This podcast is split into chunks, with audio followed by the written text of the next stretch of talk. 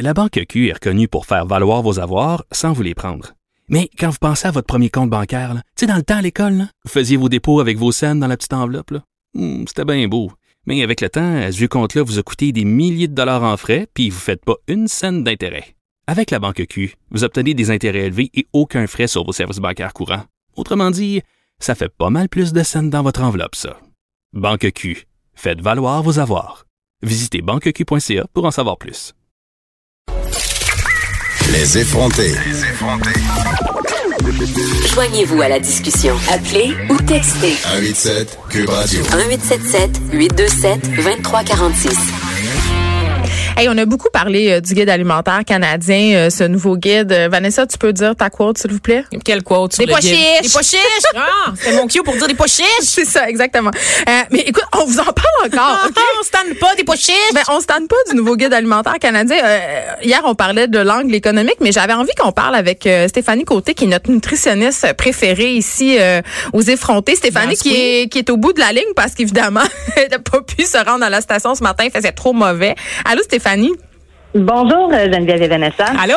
Hey, on est contente que tu, Bonjour. oui, on est contente que tu sois là pour démystifier avec nous euh, le nouveau guide alimentaire canadien parce que bon, il y a plein de monsieur puis de madame là qui crient au scandale puis qui se disent "Ah mon dieu, on peut on sait, on saura plus quoi manger, c'est de la nourriture bizarre." On peut plus rien manger. C'est ça, on peut plus rien manger, tu sais. Euh, notamment, on, peut va plus boire de lait. brouter. oui, on va brouter. Ben, c'est une bonne chose, non? Je trouve que c'est une bonne chose Ben qu'on oui. commence à brouter un peu.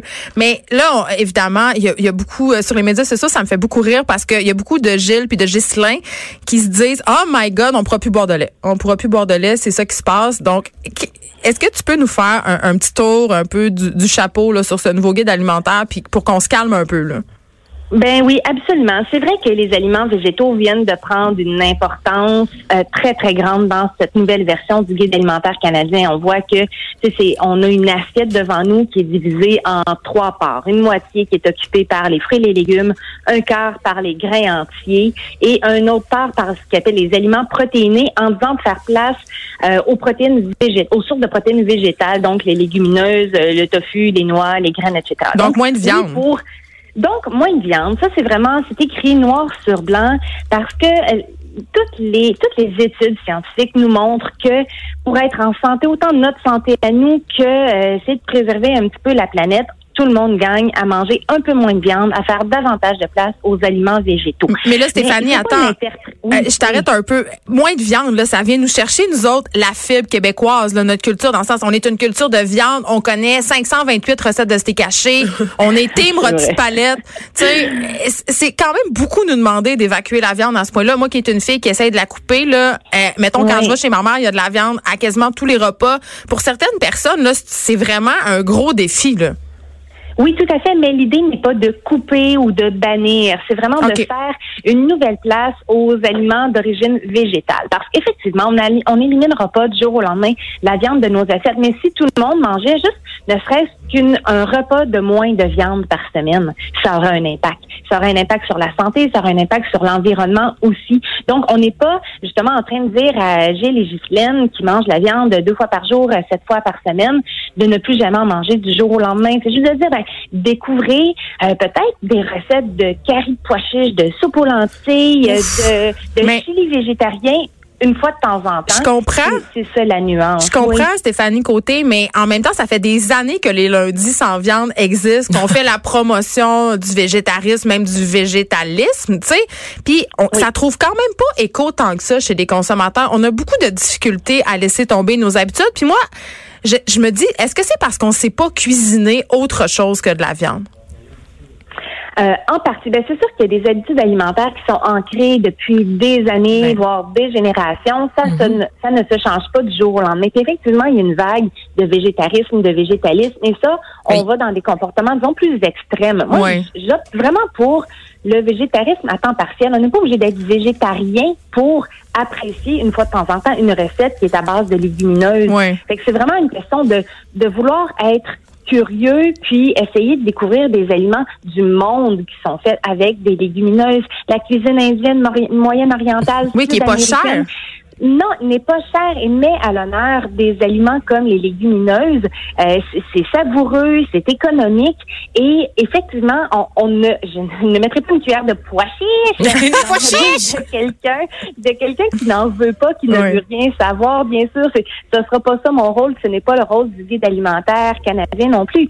C'est vraiment de, de, d'inspirer, de dire, ben, regardez à quel point ça peut être bon, ça peut être savoureux, que vous, vous gagnez à, à ajouter ça à votre, à votre menu.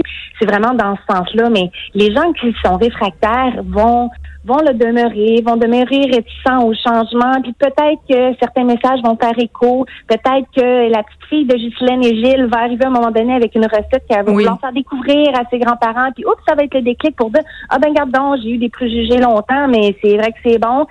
Ça se peut que ça se passe comme ça. Donc l'idée c'est pas de de, de, de de faire peur aux gens en disant bon, gars, tout ce qui était vrai avant hier ne l'est plus aujourd'hui, mais c'est vraiment pour amener vers une transition.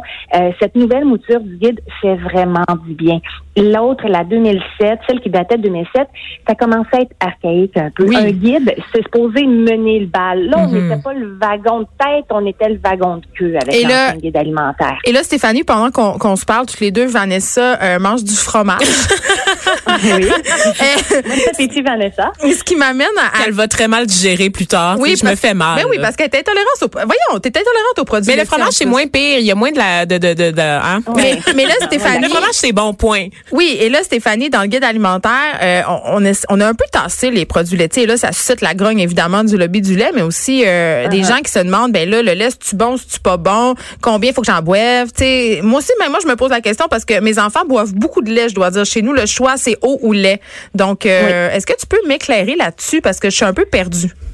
Oui, ben, le lait n'a pas disparu du guide alimentaire canadien. Il a été intégré dans la catégorie des aliments protéinés. Phew, parce que j'allais recracher. c'est encore bon, on s'étouffe pas. Euh, le lait n'a plus son groupe à lui seul. Avant, on avait le groupe des produits laitiers et substituts. Maintenant, il n'existe plus. Il est intégré vraiment dans les aliments protéinés. Donc, le lait, c'est simplement pour dire que on le voit maintenant comme un aliment comme les autres. Il est pas, euh, on n'a pas besoin du lait à tout prix. Le lait, oui, c'est nourrissant. Oui, d'en donner à vos enfants.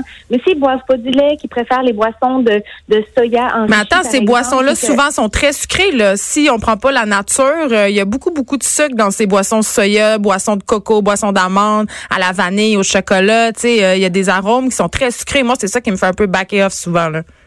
Oui, ben c'est ça effectivement. Si on déplace le problème, ce n'est pas mieux non plus. Mais je pense par exemple aux, aux- aux familles qui sont végétariennes ou qui veulent euh, opter pour différents euh, différentes boissons de, de ce type-là. Euh, ça peut, oui, c'est sûr qu'on est mieux d'y aller vers les non sucrés. Les boissons de soya à la vanille sont quand même pas si sucrées que ça, sont presque l'équivalent là, du de, de la quantité de sucre qu'on retrouve dans, Dans le lait, Donc oui. c'est quand même, oui, c'est ça. On n'est pas dans le, les versions au chocolat où ils sont très sucrés, mais sinon on peut quand même bien s'en sortir. Mais le lait, oui, peut encore faire partie de notre alimentation euh, régulière euh, et, et c'est un aliment vraiment qui, qui, qui profite à, à tout le monde, mais qu'on ne met plus sur un piédestal. C'est vraiment ça la différence. Euh, on s'intoxique pas à boire du lait, mais en même temps, on se dit, ben, il y a, il y a plein d'aliments qui sont importants. On met pas plus d'importance sur le lait que les C'est pas un aliment miracle. là. Le lait, non, non? ce n'est pas un aliment miracle, mais ce n'est pas un aliment à diaboliser. Ben, il n'y a pas d'aliment miracle, non, Stéphanie Côté? Ça n'existe pas, ça. C'est des modes alimentaires, oui. tu sais. Oui, exactement. Puis il n'y a pas un seul aliment avec lequel on va être en santé, comme il n'y a pas un seul aliment qui à lui seul va nous rendre malade non plus. Euh, du brocoli, c'est très bon, mais si on ne mange que du brocoli, on ne sera pas en santé. Si on ne mange que des pois chiches, on ne sera pas en santé non plus. Donc c'est vraiment c'est l'idée, et je pense que l'image du guide alimentaire canadien avec l'assiette, avec plein d'aliments dedans colorés, c'est le message qu'elle nous rappelle aussi de manger varié. L'alimentation, c'est comme un travail d'équipe. Il y a tous les aliments sont différents. Ils ont chacun leur force, chacun leur élément nutritif qui, qui, qui prend, euh, qui les distingue. Et euh, c'est comme une équipe de hockey. Il n'y a pas juste les joueurs d'avant qui vont faire en sorte qu'on va gagner le match. Et c'est toute la- l'équipe de hockey qui va faire en sorte qu'on va faire des belles parties. Ben, c'est la même chose pour l'alimentation. Écoute, on va se laisser là-dessus, Stéphanie Côté. Merci beaucoup. Tu es toujours euh, déculpabilisante Ben et oui. forte, éclairante. Merci beaucoup. T'as les meilleures ben, ça métaphores. me fait plaisir parce que le plaisir aussi doit rimer avec l'alimentation. Oui. Merci Bonne journée, beaucoup. les filles. Bye. Bye bye.